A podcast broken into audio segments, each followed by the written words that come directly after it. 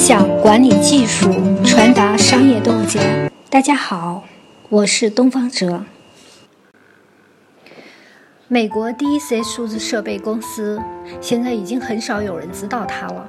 它最辉煌的时候呢，公司大约有十三万名雇员，市值超过了一百四十亿美元，是仅次于 IBM 的全美最大的计算机制造公司。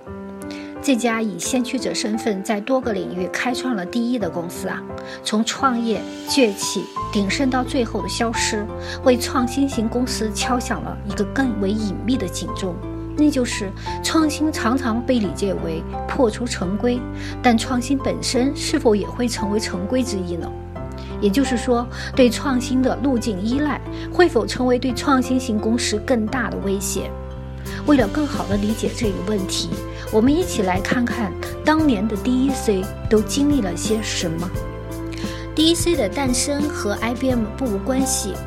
公司的创始人奥尔森原来是林肯实验室的工程师，他在实验室和 IBM 的一个合作项目上担当联络人的工作，每天呢要去 IBM 公司的工厂传递双方需要的信息。要知道啊，当时的 IBM 早已经是两万人以上的大型企业了，内部官僚气息很严重，浪费也非常惊人，信息的交流呢也不透明。更重要的是，IBM 公司对这个合作工程的每一个部分都保密，这个令阿尔森的处境非常尴尬，就像进到一个特别封闭的世界一样。这个经历让他下决心要成立一家与 IBM 完全不同的公司，于是就有了后面人们所熟知的 DEC。首先，在文化上就完全不一样，新成立的公司表现出极大的包容，人员之间也更为平等。奥尔森给自己公司的文化定调为开放、诚实、信任和大度，这个多少让我们看到他对理想公司的构想。他一手打造了自由开放的工作环境，使人身心舒畅，乐于工作，尽情地发挥聪明才智。经过了一年的辛苦经营啊，DC 卖出了价值九万四千美元的存储器测试逻辑组件，这个还一度垄断了市场。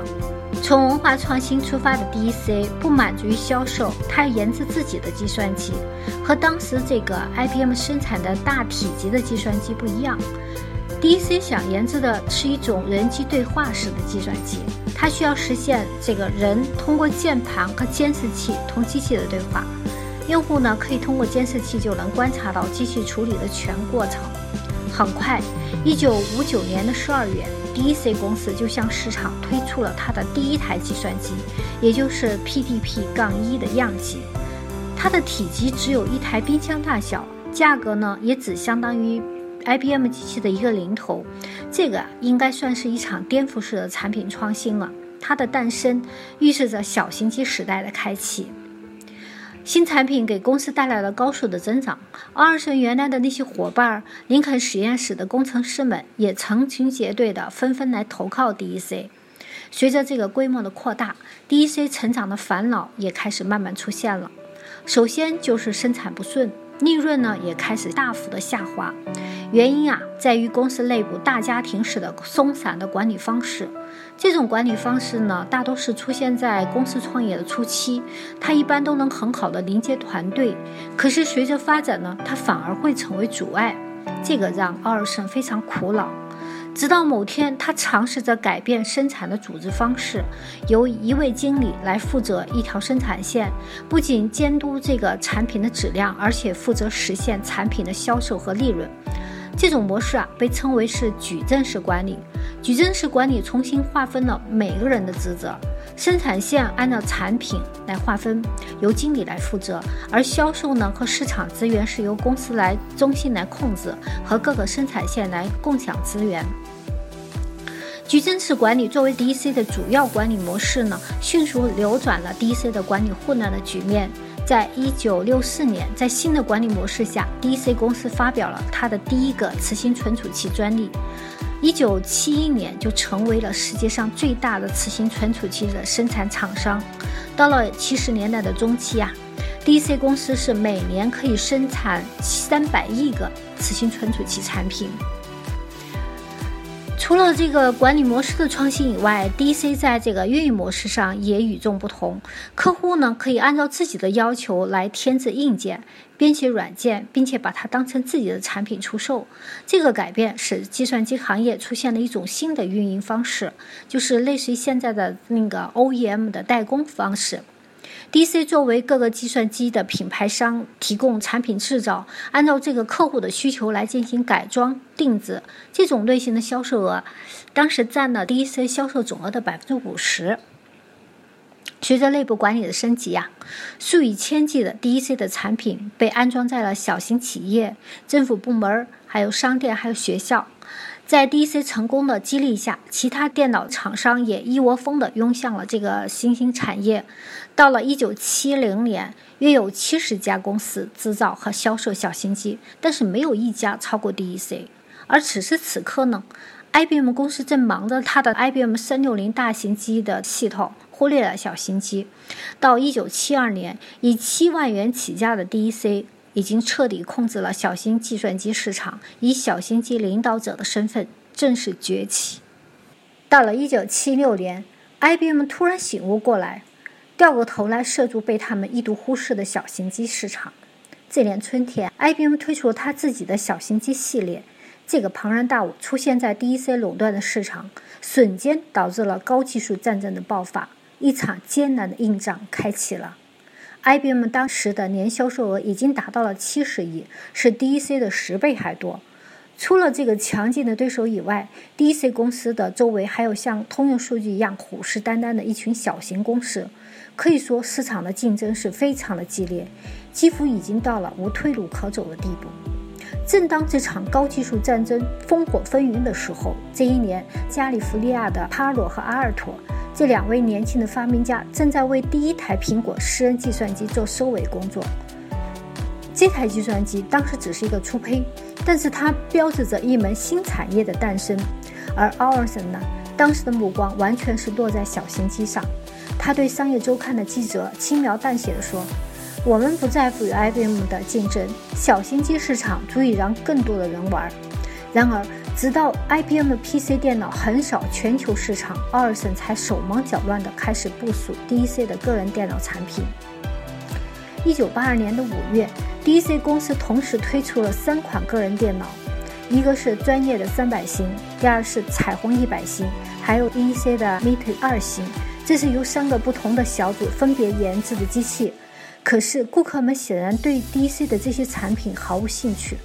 他们只关心两件事儿，一个是价格，一个是应用软件。这三款机型在价格上面毫无任何优势，在应用软件方面呢，还有很大的局限。花费了近十亿美元的费用以后，DC 的 PC 是根本挤不进已经被 IBM 和苹果公司占据的市场。个人机的失败使 DC 受到了沉重的打击，他不得不进行改组。面对这个四面楚歌，二审没有气馁，他详细的筹划。最后，他毅然决定重新回到 VAX 战略上来。这个 VAX 战略啊，是一九七八年秋由 DC 的工程师贝尔提出来的。贝尔认为，IBM 的宗旨既然是为专门化的新市场提供不同的计算机，那么这些计算机是各有独自的体系，而且根本无法自由交谈，也没有办法交换使用软件。那 VAX 战略的目标就是解决这个问题。贝尔认为。DEC 公司必须从长远考虑，淘汰现有的 PDP 系列，包括正在为 DEC 创立的 PDP-11，把所有的人力资金集中在 VAX 系列的开发上来，使整个公司的各种电脑产品都适用于联网。对于奥尔森来说，这个是一场非常艰难的抉择，但是他知道 VAX 战略是一枚真正的导弹，这是 DC 可能击败 IBM 唯一正确的选择。几经曲折呀，奥尔森终于回到了 VAX 战略上来，并且成为他的坚定的支持者。果然，VAX 战略不负所望。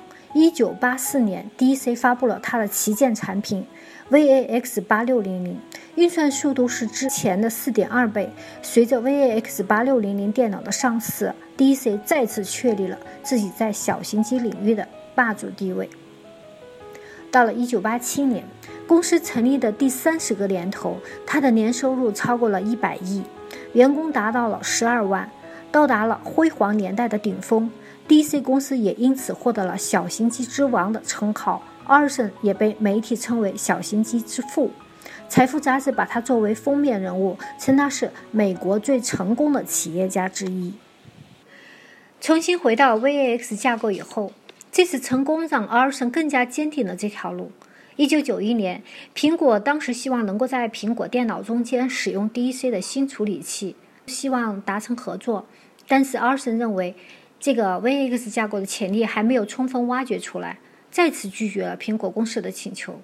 几个月以后，苹果公司推出了基于 IBM 和 m o t o 开发的架构的计算机。虽然 VX 战略大获全胜，个人电脑却一直是 Arison 的心病。这个期间，他在1984年还有一986年这两年，分别在 VX 战略下面先后推出了两款个人电脑。但是这些产品在现实面前是一个接一个的败下阵来。绝大多数潜在用户都愿意购买 IBM PC 和它的兼容机，尽管 DC 个人电脑质量更上乘，可这又怎么样呢？阿尔森的名言是：“一款优秀的产品能够自己被卖出，但事实上，在需要更优秀的还是更合适的上面，永远都是顾客说了算。”这对于如日中天的 DC 来说，对于技术的迷恋和对市场的傲慢，为未来的风险埋下了极大的祸根。一九八八年，另一家知名公司 Sun 开始称霸于工作站市场。这种运行 Linux 系统的桌面系统能力强大，售价却低于 DC 的小型机，成为事实上的工业标准。当年六月，IBM 发表了 AS 四百小型机系列，两条战线的公司把 DC 的当家产品小型机也逼进了夹缝。到第三季度。DC 的收入出现了跌落，就此走向了不归路。到了九十年代，可以说是 DC 的大溃败时代。一九九一年，公司累计亏损额超过了六亿美元。一九九二年，他已经欠下二十八亿美元的债务。领导层认为公司必须要缩小规模，但阿尔森不能说服自己让成千上万的工人下岗，于是董事会坚决要求他本人下台。在驾驭了。